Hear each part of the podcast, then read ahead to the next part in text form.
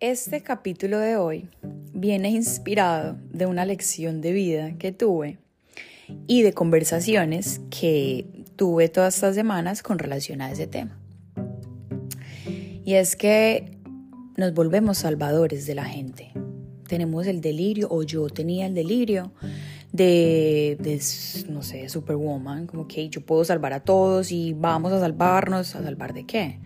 Pues cuando uno entiende que realmente hay muchos pensamientos limitantes que son los de los cuales nos queremos salvar y uno los ve, uno quiere compartir eso con el otro. O cualquier práctica, estoy empezando a comer bien, o empecé a hacer ejercicio, o empecé a tomar un juguito verde, o mira, me estoy leyendo este libro, o mira, estoy haciendo esta ramía, mira, hice esta terapia, fui donde esta señora, fui, no sé, uno empieza integrar un montón de hábitos nuevos a la vida que te suman y que tú ves como cambios positivos. Y uno eso es como, como si fuera un detonador inmediato que le dice a uno como alerta, alerta, vamos a, vamos a contarle a todo el mundo, vamos a salvarle a todo el mundo y uno le hace forward y uno le hace, le reenvía la información a todo el grupo de la familia o a todo el grupo de no sé quién, vamos y hagamos y, y no, no. Eso fue algo que a mí me costó entender yo era fastidiosa, o sea, de la salvadora fastidiosa, de leer, mira aquí, vamos, no. Entonces uno se vuelve ruido, y no el del ruido positivo que tú, por medio del otro, se ve algo y como que, oh, wow, yo tengo eso y es como, como esos despertares que uno tiene con mucha gente de su día a día. No, se vuelve un ruido fastidioso de verdad que te vuelves hartísima. Porque entonces uno está tan tan metido que quiere compartir la información que se nota y no comparte la información con ansiedad.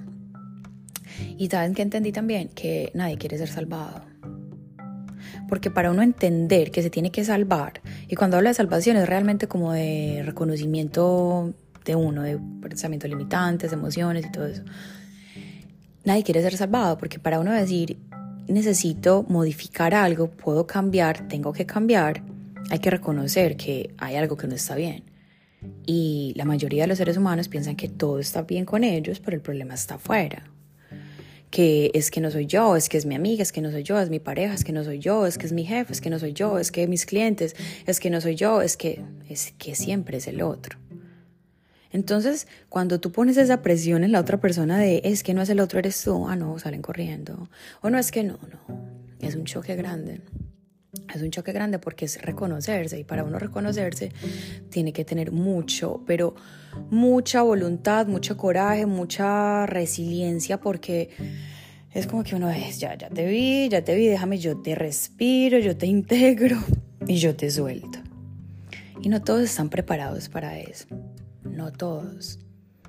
Siento que en la en el mundo de cada uno todos están cómodos y están a su ritmo, están a su proceso, están, están, van como van. Este fin de semana estaba conversando con alguien y él expresa algo así como, es que ella tiene muchos problemas. Y a mí me impactó eso porque yo dije, no, no, yo mismo dije, yo no, no, mira, no tiene problemas, está en su proceso, es diferente. No tenemos problemas, estamos en nuestro proceso, pero proceso que tenemos que pasar solos y que cuando nosotros voluntariamente estamos buscando afuera como una ayuda, como ese empujoncito, lo vamos a encontrar. Obviamente lo vamos a encontrar. Pero el delirio de salvadores nos retrasa el camino y nos retrasa porque es como ego. Cae uno como en ese ego de venir, yo te enseño, es como si uno supiera más. O sea, de verdad que fue una lección grande y en muchas cosas lo veo yo representado en en muchas áreas de la vida, que las personas siempre tienen esa influencia, es que ven yo, es que sí. No, yo creo que la enseñanza es tener siempre, siempre, siempre la actitud de estudiante en todas las áreas, en todas las áreas de uno lleve 15 años desarrollando una misma profesión, siempre hay algo más que aprender. Entonces la posición de estudiante nos baja un poquito ese ego y nos pone a disposición de entender las cosas con una, con una mayor percepción y entender que el camino es propio, que el camino es de uno.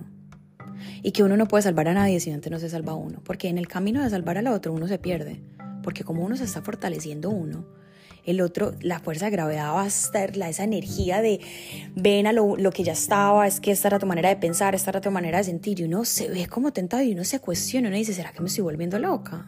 ¿Será que es que soy yo la que estoy viendo las cosas como son? Y como la mayoría piensan igual y es la minoría la que está como dándote la razón de lo que tú tienes en la mente, uno de verdad, hay como un estado de locura, en donde uno entiende que la locura es la cordura literal. La locura es la cordura, pero que la locura es personal.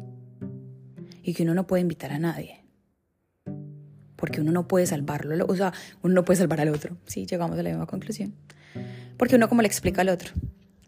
Entonces, la enseñanza es actitud de estudiante, siempre algo que aprender, es nuestro camino, es propio, salvémonos a nosotros. Salvémonos a nosotros. Que eso nos va a dar la capacidad del día de mañana no salvar a nadie, pero al menos darle la mano para que pase al siguiente nivel. Gracias por estar aquí.